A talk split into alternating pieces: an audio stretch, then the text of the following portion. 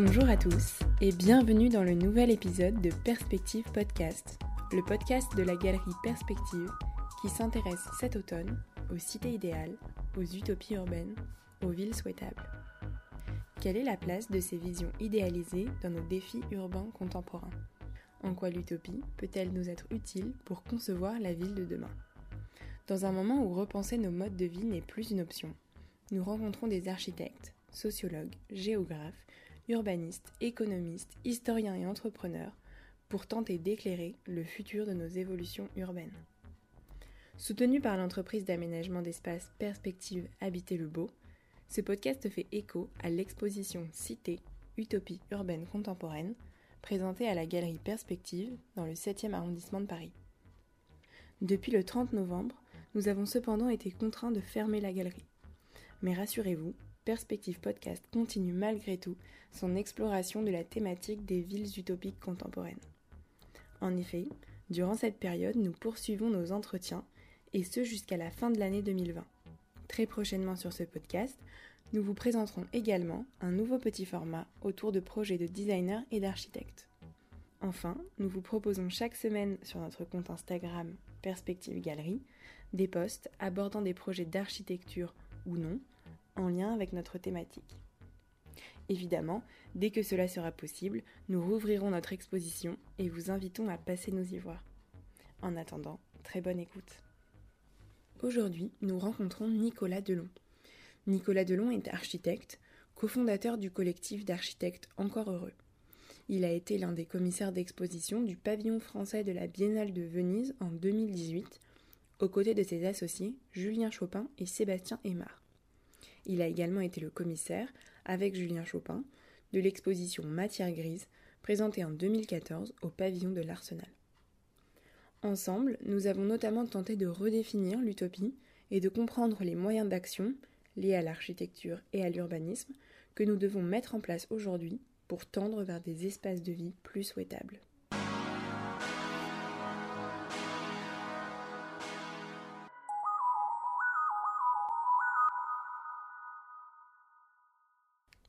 Bonjour, Nicolas Delon.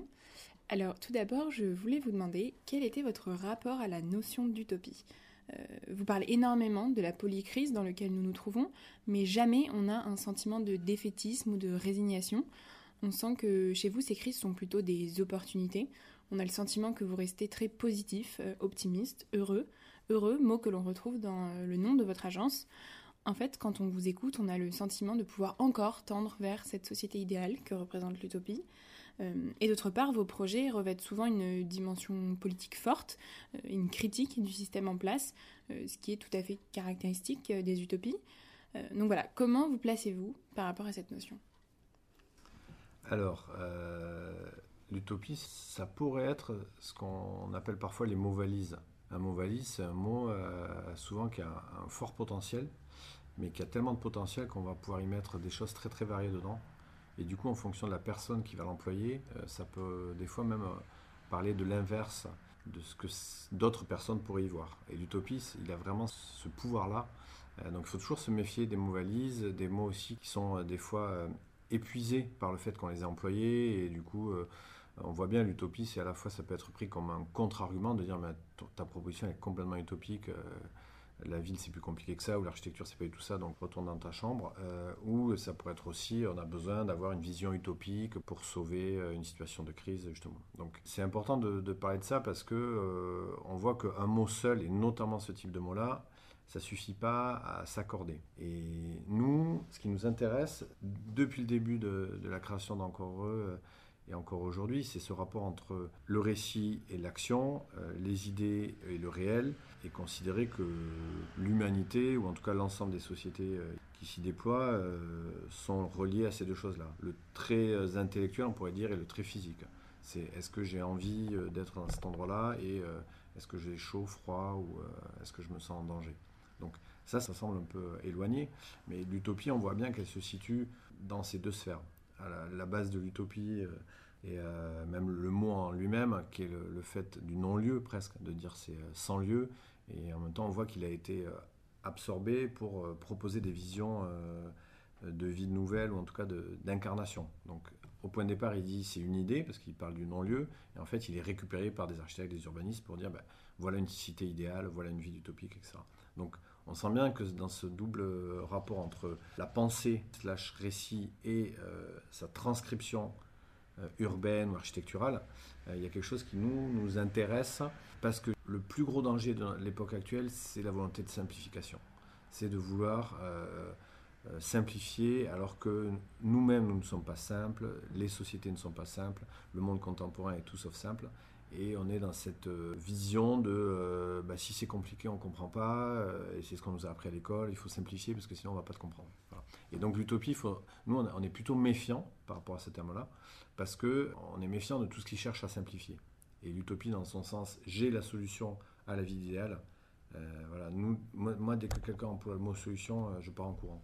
Parce que Aujourd'hui, parler d'une solution sur la crise climatique, sur la crise migratoire, sur le mal logement, sur c'est totalement déconnecté. Et voilà, l'histoire de, ce mot même solution, il, est beaucoup plus euh, terrible que ce qu'on voudrait nous faire croire. Donc, moi je dis, voilà, mot valise, on s'en méfie. Euh, après, c'est un point de départ pour se dire quel est le rapport entre nos idéaux partagés et nos actions également partagées? Alors, Suite à ce que vous dites, euh, je souhaiterais qu'on déconstruise ensemble justement ce concept classique de l'utopie pour arriver à une nouvelle définition, plus contemporaine, plus précise euh, et surtout adaptée aux enjeux du XXIe siècle. Euh, et alors la première chose que l'on peut questionner dans l'utopie classique, on va dire, c'est son créateur. souvent c'est un homme seul qui va modeler une nouvelle organisation politique, sociale et spatiale. Certains d'ailleurs assimilent cette figure à celle de l'architecte qui va concevoir euh, dans son esprit sa tour, son écoquartier, parfois même une ville entière. Euh, et vous, votre méthode de travail, elle est tout autre. Vous avez choisi le collectif. Vous dites que l'architecture est un métier d'équipe. Euh, pourquoi, selon vous, cette façon de travailler à plusieurs est plus apte pour mener vers une ville, vers un habitat souhaitable? Oui, ça c'est un autre élément important. Euh, on peut rapporter deux types de réponses. Le premier, c'est la question de, la page blanche. Souvent, les utopies, elles ont été construites sur le fait de nier le passé et de dire bon voilà, ça n'a pas marché ou ça ne marche pas. On rase tout et on repose la cité idéale.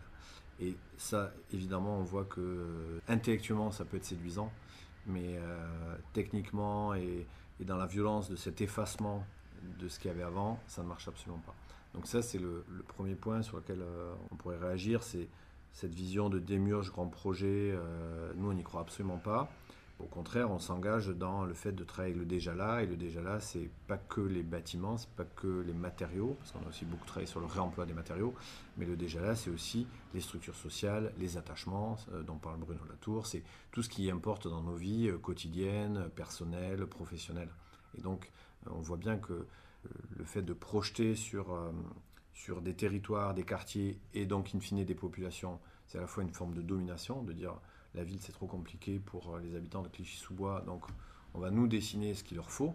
Donc c'est le fait de faire pour, mais en faisant pour on fait sans et on fait souvent contre.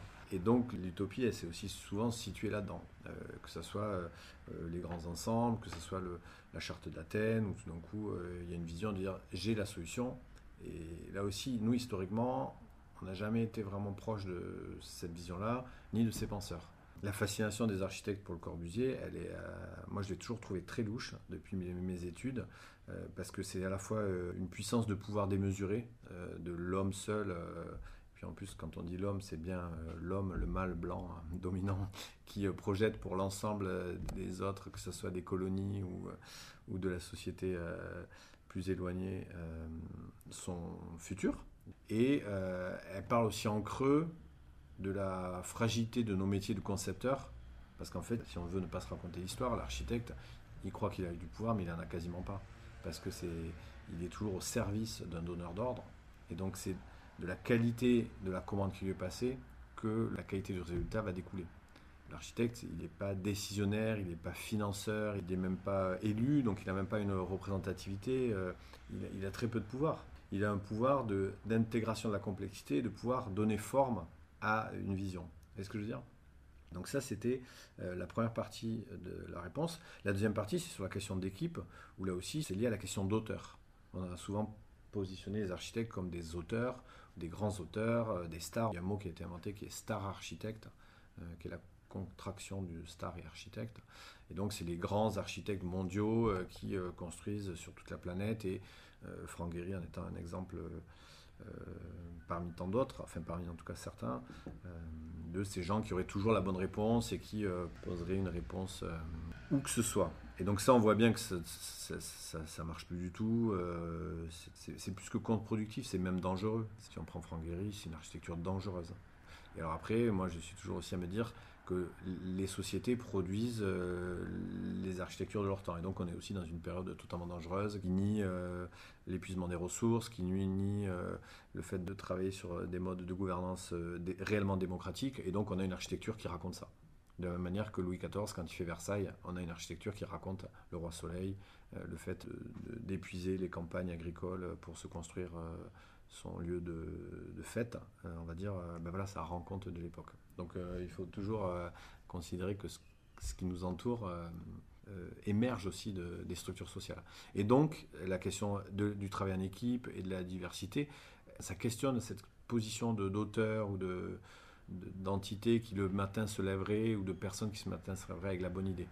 Et une fois qu'on a dit ça, ça ne veut pas dire que on dilue la, position et la prise de position. Mais en tout cas, on assume le fait qu'elle soit collective, qu'elle soit euh, choisie avec des, euh, avec des équipes dédiées. C'est-à-dire qu'en fonction des projets, on va chercher à s'entourer de personnes à même de répondre à la question posée. Et c'est ce qui nous intéresse, c'est ce qui est passionnant parce que chaque nouveau projet, c'est une nouvelle question. Chaque nouvelle question, c'est une nouvelle équipe. Et c'est l'exploration de ces, de ces équipes-là qui, qui, nous habitent. D'accord, mais vous reconnaissez tout de même que l'architecte doit rester euh, un peu comme un chef d'orchestre, je reprends vos mots. Je suis encore heureux, vous vous décrivez comme des architectes généralistes. Euh, est-ce que ce n'est pas tout de même dans cette idée de pouvoir concevoir des projets avec un regard global de manière euh, finalement assez totale? Hum. Alors, le, mot généralisme, euh, nous, nous intéressait pour, au sein du métier d'architecte, euh, lutter contre la spécialisation qui est à l'œuvre, comme elle a été à l'œuvre dans beaucoup de domaines euh, de la société professionnelle, où on a cherché à spécialiser chaque métier. Et donc même dans le champ de l'architecte, tout d'un coup, on s'est rendu compte quand on est sorti des études que si on commençait par faire du logement, on allait peut-être toute notre vie faire du logement. Et euh, si on faisait des écoles, on ferait toute notre vie des écoles. Et si on faisait euh, des bureaux, on ferait toute notre vie des bureaux. Donc nous, dès le début, on a refusé ça. On a dit non, on veut rester généraliste. Et même si on n'a jamais fait de logement, on a vocation à peut-être en faire différemment parce qu'avant, on a fait un lieu culturel.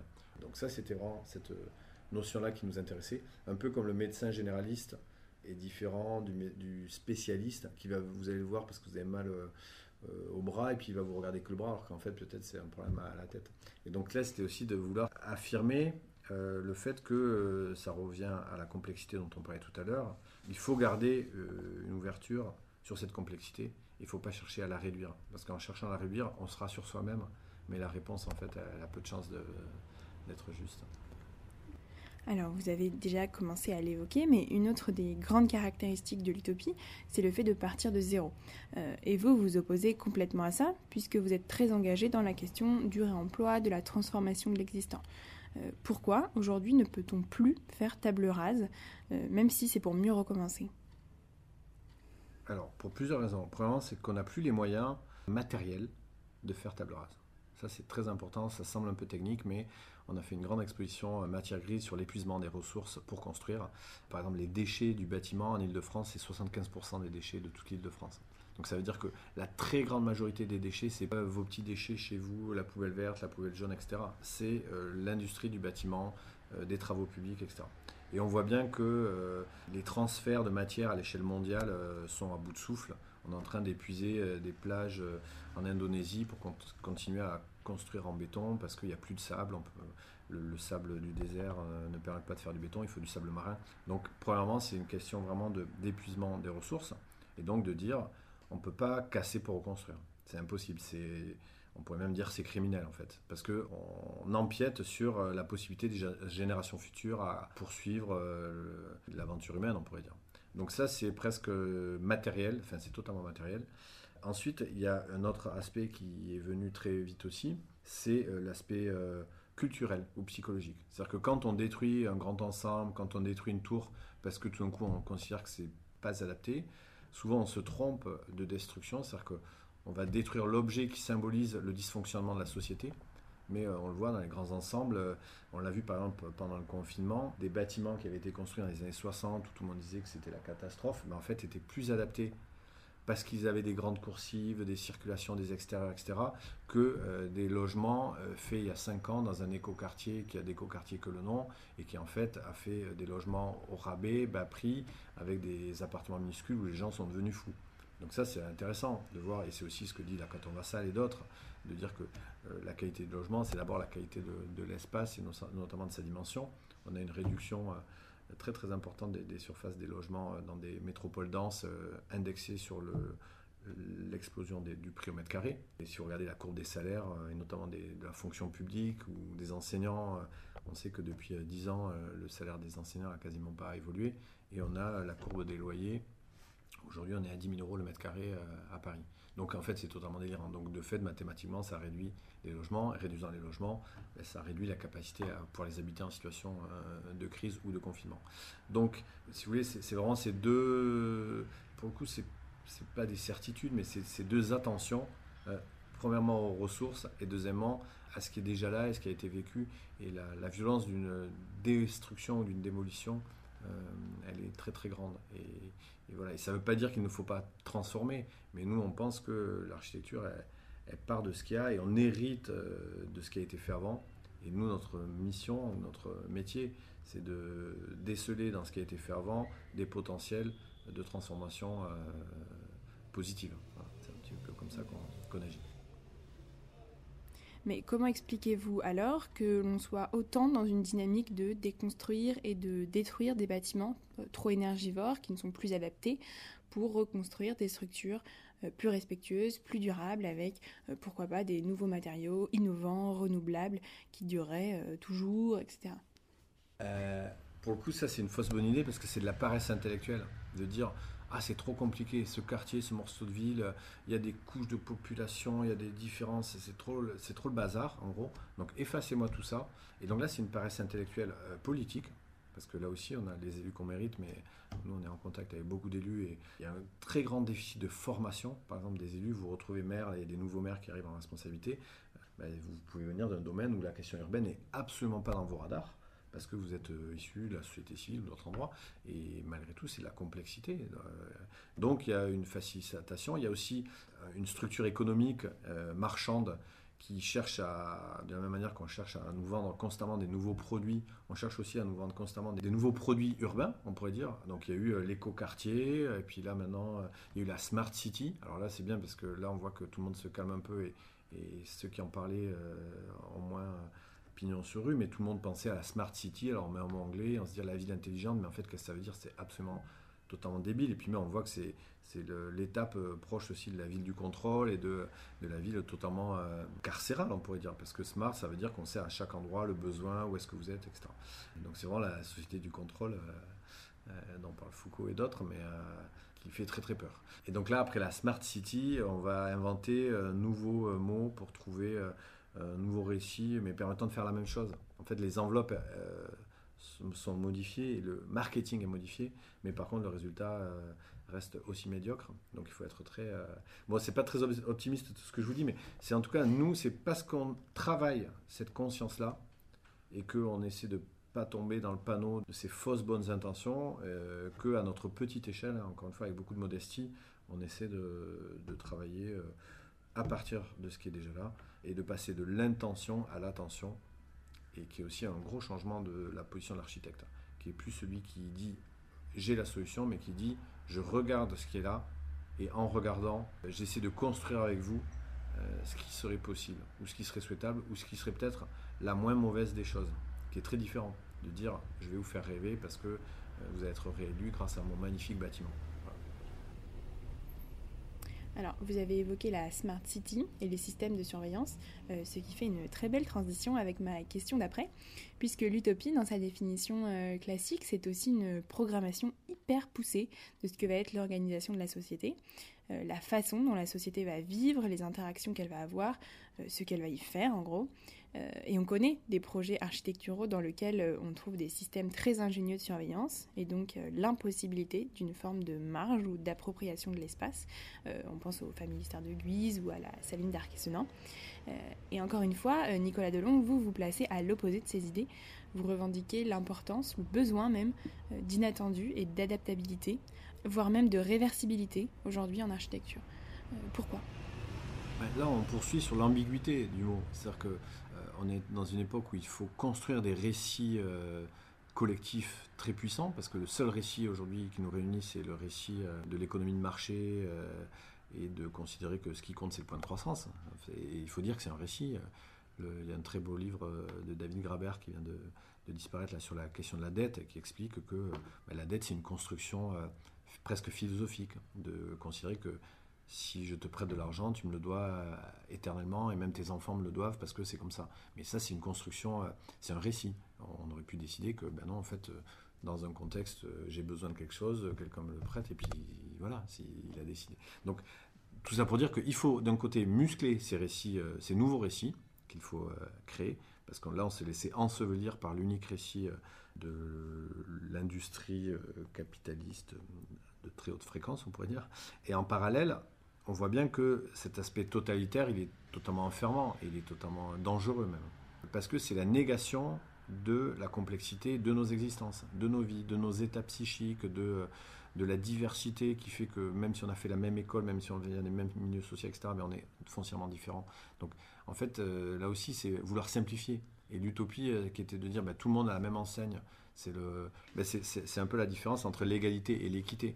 En fait, c'est de, soit on cherche à ce que tout le monde ait la même chose, soit on cherche à ce que tout le monde euh, ait des conditions qui soient euh, euh, adaptées à son envie, à son besoin. Et il y a des gens, si on leur impose d'être comme tout le monde, c'est très très violent, c'est une forme de domination. On peut jamais faire la distinction entre la question politique sociale et la question formelle, spatiale.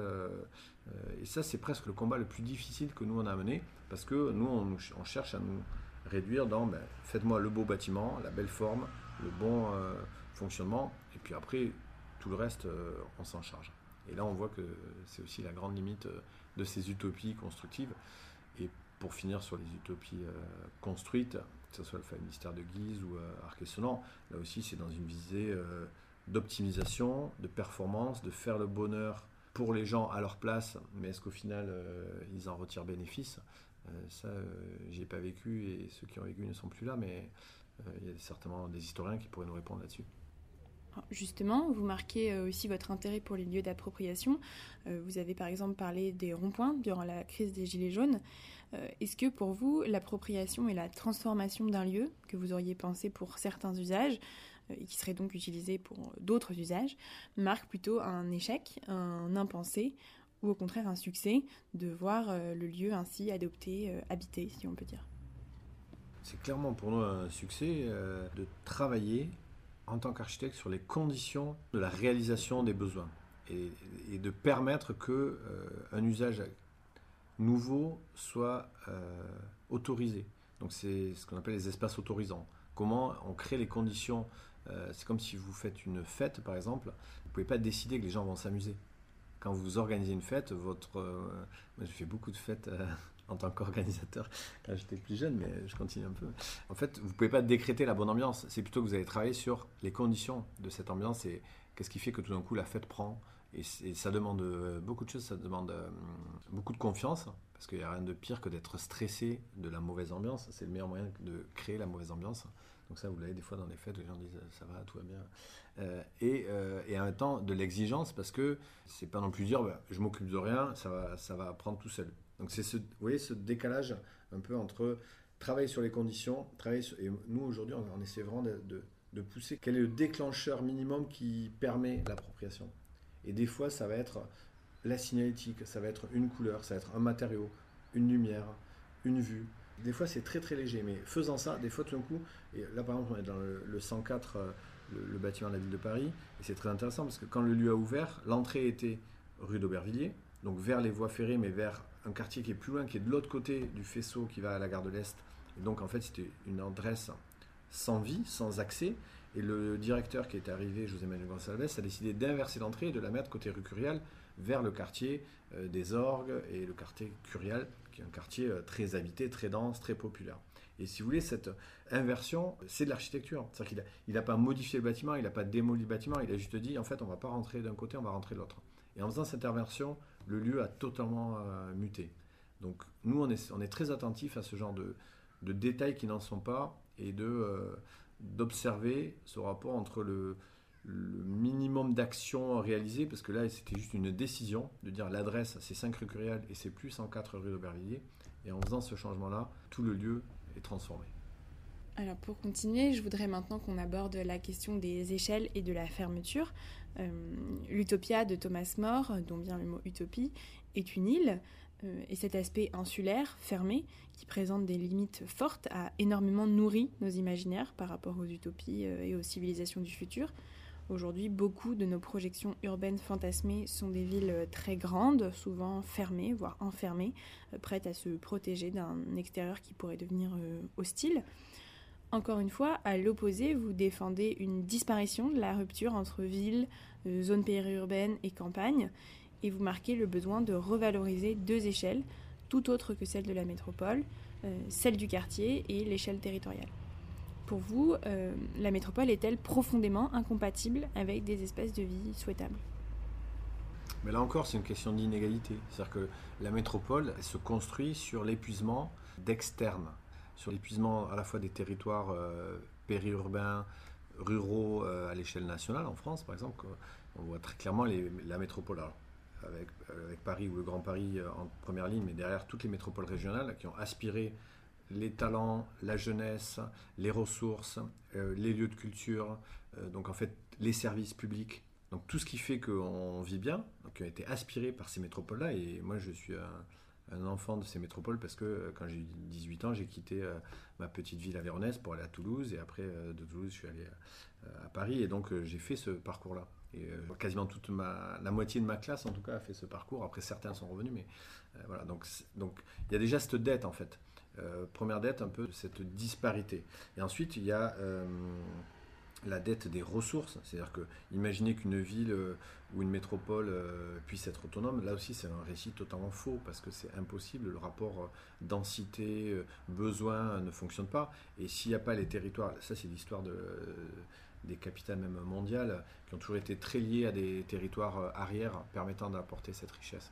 Ça a été euh, le cas de, Londres, ça a été le cas d'Amsterdam, euh, ça a été le cas de, Venise et Gênes, qui tout d'un coup sont devenus des, des, cités qui puisaient leur richesse de la maîtrise de la Méditerranée. Et ensuite, ça a basculé aux États-Unis, d'abord New York, puis Los Angeles, Silicon Valley, et ensuite ça, bascule, on pourrait dire, en Asie, avec cette maîtrise de la production. Ça a toujours été en fait les, les, villes qui maîtrisaient la production. Amsterdam, par exemple, ou les, les Hollandais, c'est parce qu'ils ont mis au point un nouveau bateau euh, permettant d'aller plus vite que tout d'un coup c'est devenu la capitale euh, mondiale parce qu'ils étaient les plus rapides et donc euh, les plus performants sous l'angle du commerce. Ou Londres, ça a été la révolution industrielle, le chemin de fer, et inventant le chemin de fer, ils ont tout d'un coup pu déplacer des quantités astronomiques de charbon qui leur a permis de lancer toute l'ère industrielle. Donc c'est intéressant toujours de voir que ces villes ne sont rien sans les ressources associées. Et donc, moi je crois que ces, utopies, ou même euh, cette question de l'agriculture urbaine, etc., elle, est un peu dérisoire, euh, ou de la forêt urbaine. Est-ce qu'il faut planter des, petits, euh, des forêts pour se, pour se verdir les villes? Il faut d'abord prendre soin des forêts qui sont juste à côté, qui sont à 10, 20, 30 km, et qui sont en train de soit rachetées par des puissances étrangères, soit abandonnées à la sécheresse, etc. C'est là peut-être qu'il faut mener ces combats-là. Et donc c'est vrai que quand on parle de l'échelle du quartier, c'est de dire que il faut retrouver à, son échelle de vie quotidienne une forme de, possibilité d'habiter. Euh, ça c'est très important, qui est à l'inverse de ce qu'on a fait de séparer là où je travaille, là où j'habite, là où je me cultive, avec cette idée de, séparer les fonctions et donc qui augmente les flux et qui sont une catastrophe énergétique. Et euh, l'échelle territoriale, parce que une ville comme Paris a une dette gigantesque vis-à-vis des territoires proches, lointains, et donc, ce qui est par exemple porté par des notions comme les biorégions, c'est de, considérer que chaque regroupement humain, donc ville ou village ou autre, est lié à un territoire. Et donc, il ne faut plus le voir comme la ville versus la campagne. et avec cet entre-deux qui est le périurbain, où là, pour le coup, on a abandonné, et c'est la loi du marché qui a créé le périurbain. C'est-à-dire que la personne va habiter là où elle peut avoir son pavillon de 100 mètres carrés, qui dans 10 ans sera en plus tout à rénover parce qu'il aura été mal construit. En tout cas, là, on est dans le low cost de l'habitat. Mais malheureusement, le marché est organisé comme ça. Et donc, tout a été fait pour séparer ces, ces trois entités. Et aujourd'hui, beaucoup, beaucoup de, géographes ou de penseurs ou d'intellectuels euh, requestionnent cette dette de ces métropoles à ces territoires. Et donc la notion de biorégion, c'est de considérer qu'il faut regarder à une échelle territoriale un peu plus large et que c'est euh, bioculturel. C'est à la fois une, comment dire, une communauté euh, culturelle qui fait sens et c'est aussi des ressources spécifiques qui peuvent nous amener à construire différemment. Aussi la ville et aussi les matériaux. C'est-à-dire qu'en fonction des matériaux qui seraient à proximité d'une ville, à Toulouse, euh, on ne construirait pas pareil qu'à Lille ou qu'en en, Bourgogne. Euh, et, ça, c'est une négation euh, qu'on a depuis 60 ans ou 70 ans qui est quand même terrible de, la ressource. Mais cette question finalement de la remise en cause de la division, voire l'opposition entre la ville et la campagne, elle n'est pas tout à fait neuve. En fait, on connaît des projets qui ont tenté de créer un habitat entre deux notamment les cités-jardins de Howard ou euh, Broadaker City de Frank Lloyd Wright, mhm. euh, mais qui ne se sont pas concrétisés, qui sont restés à l'état de prototype. Euh, pour vous, doit-on remettre au goût du jour ce genre de projet? Non, par rapport à cette simplification, encore une fois, de la forme. Et nous, on, pense que l'architecture et donc la formalisation de nos espaces découle de nos organisations sociales. Mais c'est pas l'inverse, c'est pas parce que tout d'un coup on, on va proposer une forme que ceux qui vont l'habiter euh, vont en récupérer euh, le, bénéfice. Moi, je suis très très suspicieux de, cette volonté-là. Euh, après, ça ne veut pas dire que quand on identifie que dans un contexte particulier, on a une forme qui fonctionne, qui marche parce qu'elle est appropriée, évidemment, on peut s'en inspirer. Il ne faut pas non plus dire on arrête de concevoir et c'est que le réel, parce que le réel, il peut être aussi terrible, il peut être malsain, il peut être acculturé, il peut être tordu, inégalitaire, etc. Donc il faut faire attention, nous on ne dit pas c'est le réel qui prime surtout, parce qu'au contraire, il faut renforcer la position critique de ce réel-là. Mais en tout cas, on revient toujours à la complexité, mais c'est euh, euh, accepter aussi de... Et ça, les architectes ont beaucoup de mal avec ça, euh, accepter de ne pas avoir réponse à tout, accepter que les goûts ne soient pas partagés, les goûts et les couleurs, comme on dit, c'est accepter aussi le lâcher prise. Et c'est très intéressant parce que euh, pour y réussir, il faut à la fois beaucoup d'ambition et beaucoup de modestie. Parce que beaucoup d'ambition pour dire on va pas se contenter du réel ou de la chose faite par défaut. Donc là, il faut être ambitieux pour réussir à convaincre, faire différemment. Sur le réemploi des matériaux, il faut déplacer des montagnes pour arriver à, remettre dans le circuit des matériaux qui devraient partir à la, à la, benne. Et à la fois une forme de modestie pour accepter de lâcher prise et de dire ben voilà, j'ai posé les conditions, mais tout d'un coup, les premiers utilisateurs transforment cela et se l'approprie, et en se l'appropriant, euh, quelque part, il l'amène ailleurs. Et donc, euh, c'est ce rapport un, peu donner l'envie et accepter que l'envie soit différente. Mais est-ce que vous pensez vraiment qu'un autre système que la mégapole est possible aujourd'hui dans nos sociétés? Oui, euh, carrément, notamment sous l'angle territorial. C'est-à-dire que c'est la question de l'échelle. Je pense qu'il y a vraiment des, des échelles métropolitaines plafond qui font qu'en fait on a des densités euh, trop importantes, ou en tout cas la question à se poser, et on peut chacun se la poser, est-ce qu'on a le sentiment de vivre mieux dans une métropole? Et on le voit dans une ville comme Paris, est-ce que, et même les classes créatives dont on fait partie, est-ce qu'on a gagné en liberté, euh, en confort de vie euh, concret? Ben, la réponse, elle est souvent non. et on le voit sur la taille des logements, on en a parlé, sur l'accession à la propriété, après, moi, je suis absolument pas un défenseur de la propriété, mais pour beaucoup de gens, c'est très important d'avoir le sentiment d'avoir son destin en main. Après, il faut savoir que quand vous êtes propriétaire, c'est surtout la banque qui est propriétaire de là où vous habitez, mais ça, c'est un autre sujet. Mais au final, on voit bien que toutes les externalités négatives de ces métropoles, que ce soit la pollution atmosphérique, euh, la pollution sonore, et le, le, confinement, ça a été quand même un révélateur de dingue, tout d'un coup, on s'est rendu compte que on habitait beaucoup mieux quand en fait il y avait plus de trafic. Euh, voilà, c'est, on avait besoin peut-être de le vivre pour euh, s'en rendre compte. On sait que euh, les maladies respiratoires sont une des premières causes de mortalité et les métropoles sont au cœur de ces sujets-là. Et même avec des volontés politiques fortes d'améliorer la qualité de l'air, ben on voit que le résultat il est, très très mauvais. Imaginez le travail qu'il faut continuer de mener pour, pour vivre mieux. Voilà. Je pense que c'est ça. Et derrière, encore heureux, il y a aussi cette, cette ambition-là de dire, ben, encore dans l'idée de... ça va pas être simple, on va devoir se remonter les manches et il va falloir travailler très fort collectivement. Et puis heureux de dire, au final, il faut quand même regarder, est-ce que c'est est -ce c'est mieux ou est-ce que c'est moins bien? Et ça, il faut le regarder dans sa vie de tous les jours, dans ce qu'on a dans son assiette, dans l'éducation des enfants euh, actuellement, euh, dans tous les champs de la société, dans la santé. Euh, voilà, est-ce que c'est mieux d'avoir fait des économies d'échelle en fermant les petits hôpitaux? Ben, En fait, la réponse, elle est clairement non. Parce que quand on est dans un cas de crise sanitaire, ben, en fait, il vaut mieux être séparé, dispatché, être à plusieurs endroits du territoire, plutôt que d'assembler au même endroit. Donc l'économie d'échelle, c'est aussi un récit qu'il faut combattre. Alors, euh, cela est aussi lié au dernier point que je voulais aborder avec vous, euh, et qui est la question de la réalisation concrète. Euh, l'utopie, vous en avez parlé, c'est un non-lieu étymologiquement. Pendant longtemps, si elle est une proposition précise, elle n'a pas vraiment de finalité à se réaliser. Elle reste plutôt un manifeste théorique. Et vous, au contraire, vous faites, et vous faites des projets qui sont également des manifestes, mais qui existent concrètement. Je pense notamment au pavillon circulaire, euh, que nous avons déjà évoqué et pour lequel la construction et les personnes qui y ont participé, qui y ont travaillé, faisaient pleinement partie de votre démarche. Euh, est-ce que vous pouvez nous raconter un petit peu euh, l'importance de la façon du faire dans vos projets? En fait, le faire, ce qui nous intéresse, c'est justement ces allers-retours entre la projection et du réel. Et ça, on en parle très souvent, c'est que pour nous, le réel euh, emporte tout, parce que le réel, c'est ce qui existe et ce qui, euh, ce qui fait, c'est ce qui vous perturbe aussi, parce que c'est là où vous allez mesurer le décalage entre vos idéaux et euh, un réel qui soit économique, social, technique, stratégique, du mode de, décision. Donc, vous pouvez vous dire, ah ben, j'aimerais bien monter une, association, une structure pour répondre à ce, besoin ou à une envie très personnelle. Et puis, dans le réel, vous allez voir, est-ce que vous y arrivez? Est-ce que les gens qui sont intéressés par l'idée vous rejoignent Est-ce qu'au bout de 15 jours, ils s'en vont pas en courant parce qu'ils se rendent compte qu'ils ne partagent pas la même vision que vous? Donc ce réel-là, il est très fort.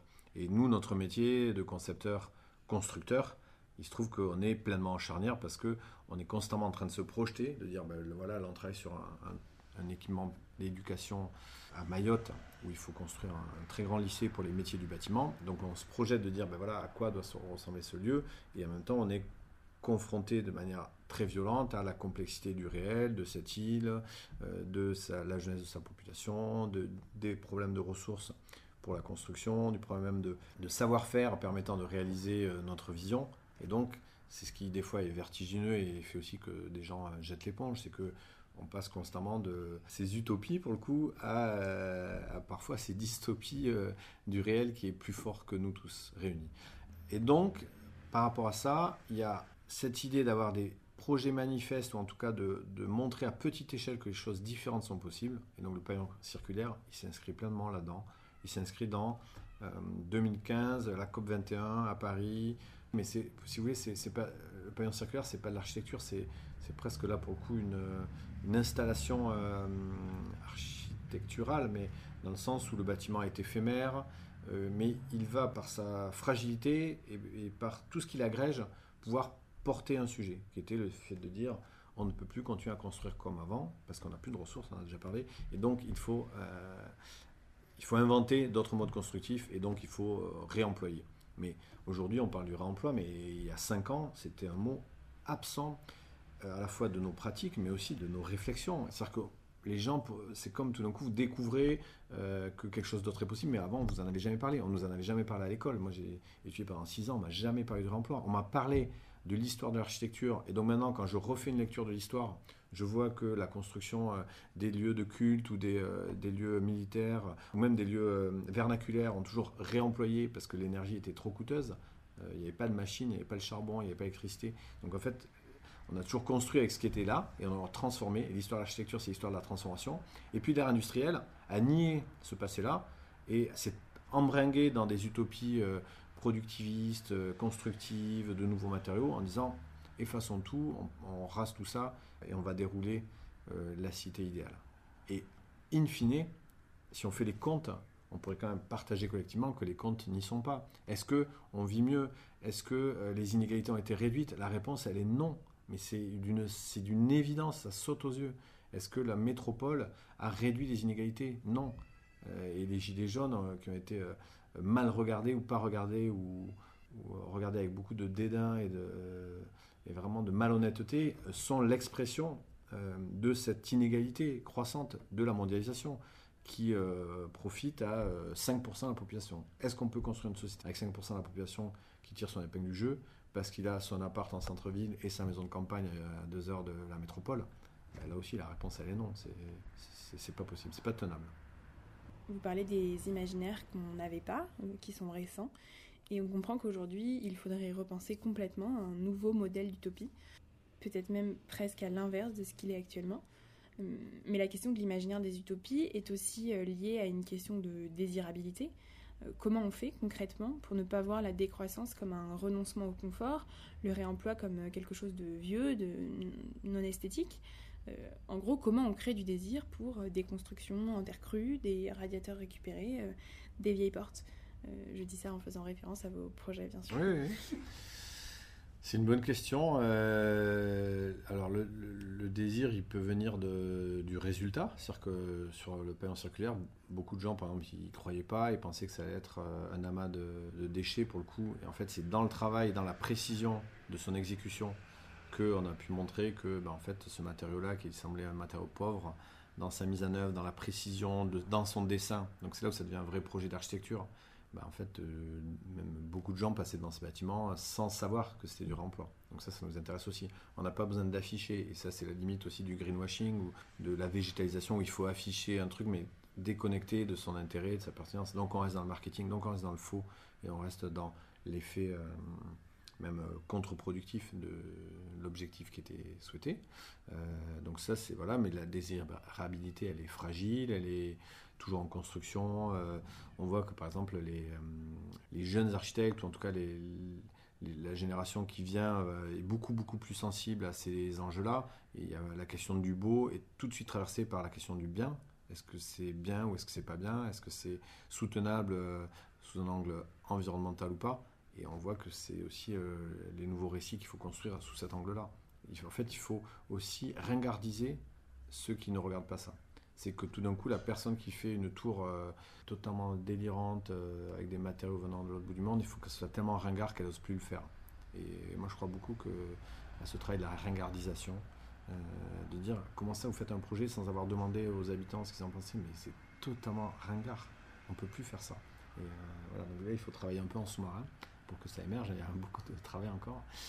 Mais du coup, la, décroissance aussi, là, on voit bien, euh, et les déclarations récentes euh, du président de la République sur euh, le retour au Amish en parlant de la 5G, on voit l'absurdité de ce type de référence. C'est totalement délirant, c'est honteux, c'est scandaleux, c'est absurde, complètement absurde de dire qu'on va retourner à la lampe à huile parce qu'on refuse la 5G. On peut parler de tous les sujets, on peut regarder quels sont les vrais avantages de la 5G et quels en sont les conséquences, les incidences. Et ça, il faut le partager, il faut le poser. Et ensuite, une fois qu'on a posé tout ça, on peut décider en conscience de dire, ben, il y a plus d'avantages que d'inconvénients, ou en tout cas, je donne plus d'importance aux avantages. Et donc, la décroissance, c'est aussi ça. La décroissance, c'est là aussi, il a été essoré, ce mot, euh, presque euh, tué pour des, volontés politiques, mais euh, il faut faire la liste de qu'est-ce qui doit croître. Est-ce que la biodiversité doit croître? Oui. Donc, il ne faut pas être décroissant sous l'angle de la biodiversité. Est-ce que la qualité de nos relations sociales doit croître? Oui. Est-ce que la qualité de l'air doit croître? Oui. Oui. Donc c'est pas juste on va réduire euh, et puis on va retourner en arrière et ça c'est une simplification mais absurde euh, de ce mot-là. Et voilà c'est plutôt de dire à quel endroit on place le curseur et euh, est-ce que la croissance économique délirante qui exploite les ressources, les êtres humains et qui crée des inégalités doit se réduire? Mais je pense qu'il faut se dire oui, enfin, c'est une obligation. Donc peut-être qu'il y a des intérêts qui ont intérêt à, ce que ça ne soit pas le cas, mais euh, moi je pense qu'il faut qu'on se réapproprie ces mots-là. Et le mot d'utopie, euh, je, commençais en parlant de, la méfiance qu'on en a. Euh, je ne sais pas s'il faut se le réapproprier, ou je ne sais pas s'il faut en trouver un autre. Peut-être qu'il est trop fort, trop radical.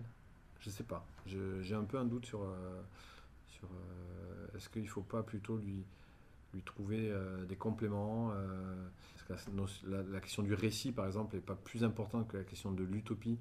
Le récit dans le sens construire ensemble des projections et ensuite euh, faire en sorte que ces projections s'incarnent plutôt que d'avoir une utopie qui serait hors lieu, qui est presque religieuse ou presque... Il y a un truc un peu, trop peut-être. Et en fait, pour finir, peut-être que l'affrontement entre la complexité contemporaine et euh, la volonté d'une simplification utopiste ne marche pas. Et donc peut-être il faut trouver euh, des utopies complexes. Et peut-être que l'utopie complexe, c'est l'utopie euh, où ensemble on n'a pas la même utopie. Et ça, on travaille aussi là-dessus sur la confusion. moi, je crois que la confusion crée du commun. C'est-à-dire que si ensemble on, on, veut faire un projet, peut-être il vaut mieux qu'on ne soit pas tout à fait d'accord pour que ce soit un vrai projet commun. Parce que si on cherche à être tous exactement d'accord, ben soit on va prendre le plus petit dénominateur commun, donc on va assécher, parce que euh, la, richesse et la diversité de chacun va disparaître, et auquel cas on, aura euh, quelque chose de commun mais sans saveur, alors que peut-être si on accepte de dire, ben, il y a une forme de confusion, et ce que voit l'autre n'est pas ce que je vois, mais en fait c'est peut-être ça qui crée du commun, c'est une piste euh, voilà, qui est assez intéressante. c'est pas simple, hein, mais... Vous avez euh, quasiment répondu à notre question rituelle. Euh, peut-être souhaitez-vous euh, ajouter quelque chose. quel serait votre espace de vie utopique pour demain? Ben, Je pense que ça pourrait être une forme de réponse de, d'acter la complexité, presque des trois écologies dont parle Félix Guattari dans, ce livre. Les trois écologies, c'est la complexité psychique de chacun d'entre nous. On est chacun complexe, multiple, variant. Voilà, la complexité euh, sociale, donc ça c'est moi et les autres. Et donc là aussi, on peut avoir des alliances passagères, on peut avoir des, désaccords, euh, mais qui sont peut-être euh, féconds. Et la complexité environnementale de l'écosystème, où là on voit bien que les, crises et les polycrises, il y en a un exemple par jour entre les grands incendies, les pandémies ou la baisse de la biodiversité, le cycle de l'eau, le cycle de l'azote, enfin c'est vertigineux. Et on sait bien que cette complexité-là, il y a aussi des, boucles de, rétroaction euh, entre quelque chose qu'on n'avait pas vu venir qui tout d'un coup va agir euh, de manière totalement imprévisible. Euh, et donc c'est peut-être en travaillant sur ces trois formes de complexité qu'on peut créer des utopies complexes ou des, des récits communs. Peut-être c'est le mot aussi qu'il faut remettre au cœur. qu'est-ce qui nous réunit Qu'est-ce qui, qu'est-ce qui nous rassemble et en travaillant là-dessus, peut-être qu'on fait d'autres villes, d'autres lieux. Et donc il faut remettre le lieu. Donc c'est peut-être l'inverse de l'utopie. Voilà. Merci beaucoup Nicolas Delon.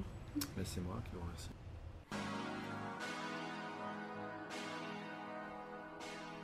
Vous venez d'écouter Perspective Podcast.